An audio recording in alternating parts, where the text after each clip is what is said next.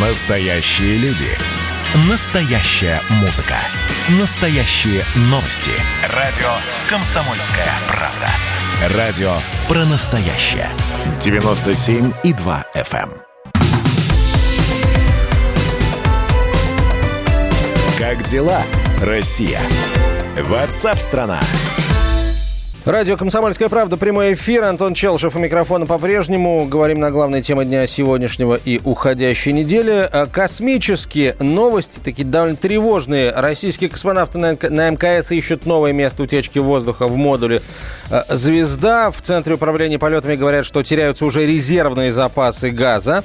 Мы сейчас практически не понимаем, в какой части промежуточной камеры у нас э, дополнительная, э, дополнительная течь, сказал космонавту Сергею Рыжикову специалист а, Центра управления полетами. Цитата по РИА Новости. Специалист Центра попросил экипаж сузить район поиска. Без ваших рук мы, к сожалению, ничего не сделаем.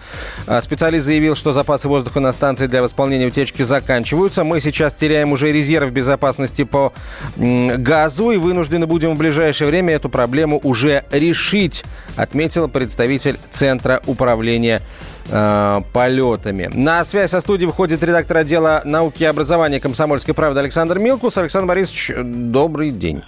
Вот э, такой классическая оговорка. Я не редактор отдела, я космический журналист комсомольской правды, член общественного совета Роскосмоса. Э, Антон, то, что ты зачитал, полная чушь и бред. Как же, как, это же специалисты можно Центра я, управления полетами можно сказали. Я скажу? Да, можно, Значит, нужно, э, нужно. Я сейчас говорил с заместителем руководителя полета в Центре управления полетом Юрием Гидзенко. К сожалению, звук не записался, ну, записался плохо, он и был в дороге. Значит, пересказываю.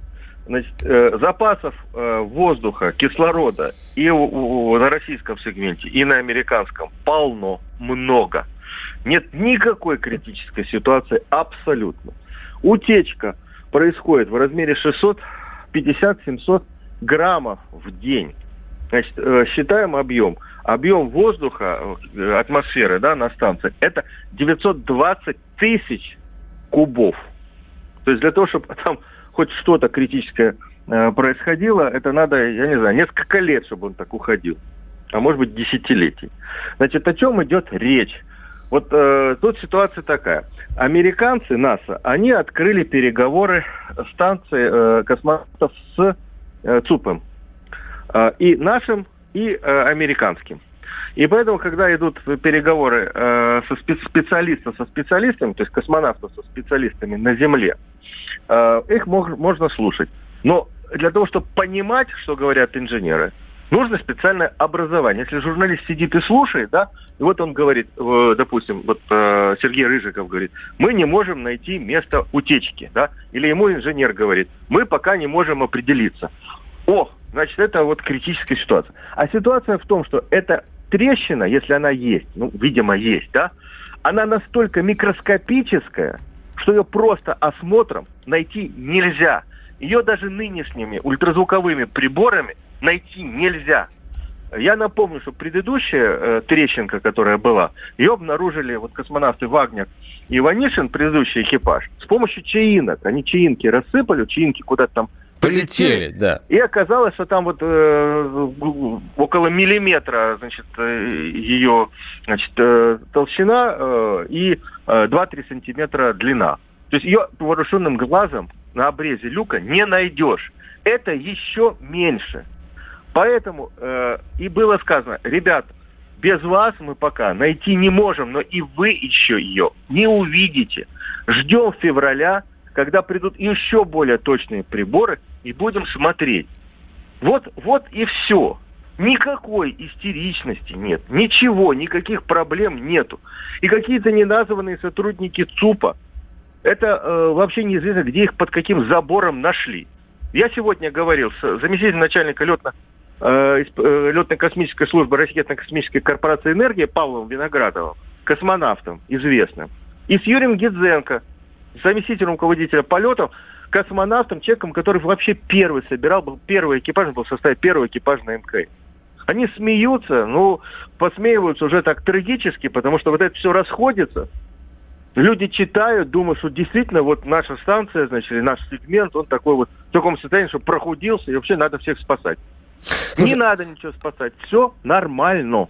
А, не, это хорошо, что все нормально. Тогда вопрос, а почему тогда раскрывали переговоры да, э, космонавтов Центром управления полетами? Э, Объясняю. У, э, у американцев есть такая как бы традиция, да? Значит, у нас всегда закрыт, этот канал был закрыт, канал связи закрыт. Он, там вообще люди говорят э, сложными аббревиатурами. Там не говорят система обеспечения жизнедеятельности. Там говорят, не работает СОС. Вот пойди пойми, да? Ну, например, вот. А у нас сейчас а, общение со станцией э, через наши наземные э, пункты а, идет только минут 20, когда станция находится на территории России. Неудобно у нас сейчас орбита станции проложена. Когда МКС запускали, американцы настояли на том, чтобы им было удобно. Поэтому вот мы когда говорим про новую орбитальную станцию российскую, у нее будет другая орбита, она будет проходить на большей территории России. Вот. Поэтому, значит, у нас связь, наша связь личная, она идет только там 16-20 минут в течение витка. А у американцев она идет через спутники-ретрансляторы, поэтому часть частично. Мы тоже пользуемся вот этим каналом связи через Хьюстон. Он открыт. Ну, может быть, это и правильно для того, чтобы популяризация космонавтики происходила, чтобы люди слушали. Но если ты слушаешь, ты вдумывайся. Не, не вдумывался, не В общем, понимаешь. Складывается ощущение, что Хьюстон так, так и норовит показать, что у русских проблемы. Получается, да Хьюстон у нас... Не, не, нету, не надо умножать вот это э, число сущностей там э, на, с МКС. Хорошо, не будем, вместе, не будем. плечу. Не будем, ну, просто, да. Да. Э, любая вот эта, любая вот э, связь непо, непонятная, да, у нас почему-то, это не в Хьюстоне дело. И не в наших инженерах дело, а в том, что сидят люди, наши, наверное, журналисты или не наши журналисты, которые любую вот эту проблему, да, вот, вот случилось, да, и раздувают до какого-то вселенского масштаба. Ну, позвони. Не, почему надо звонить неизвестному сотруднику ЦУПа, когда можно дозвониться Юрию, э, Юрию Гидзенко, Павлу Виноградову? Mm.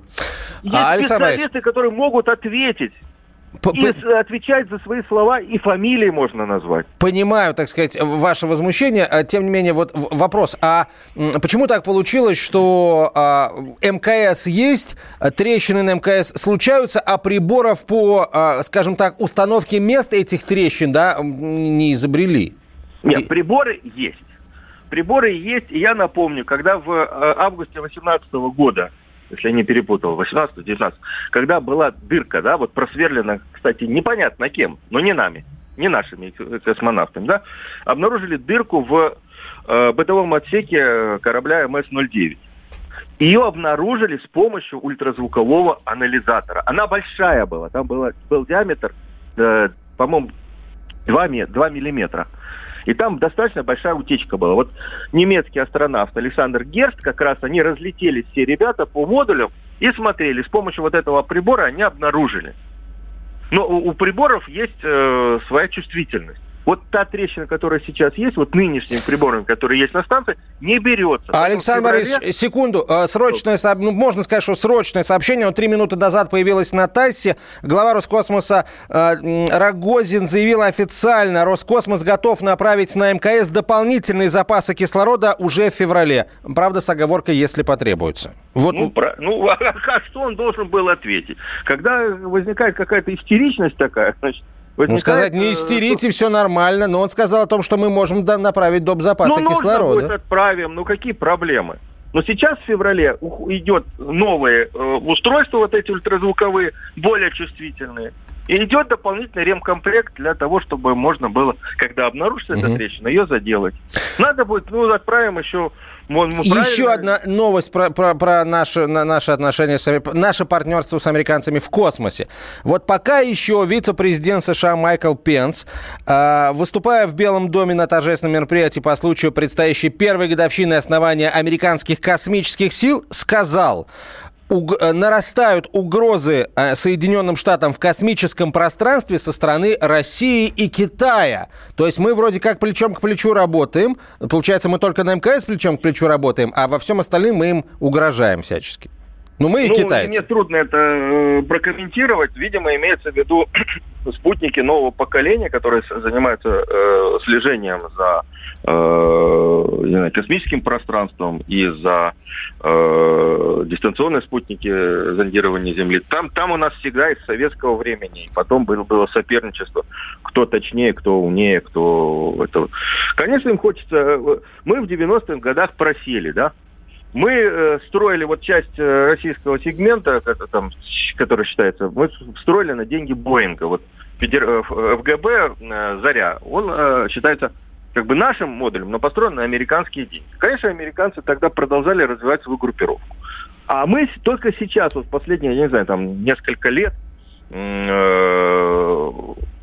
возвращаемся вот в эту вот технологию, и запускаем так новые станции. Ну вот мы, мы запустили, конечно, мне нравится, мы запустили новую ракету «Ангара» тяжелую, да, да, которая будет выводить тяжелые спутники, в частности, и военного назначения. Ну, конечно, а, а, зачем? Ну, а у нас мы только...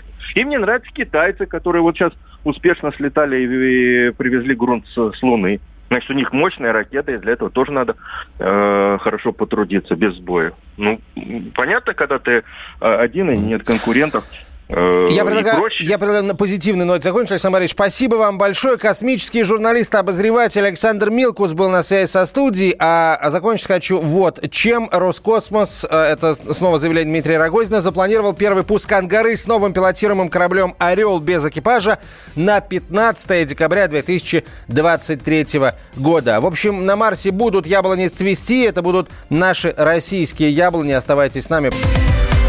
Как дела, Россия? Ватсап-страна! страна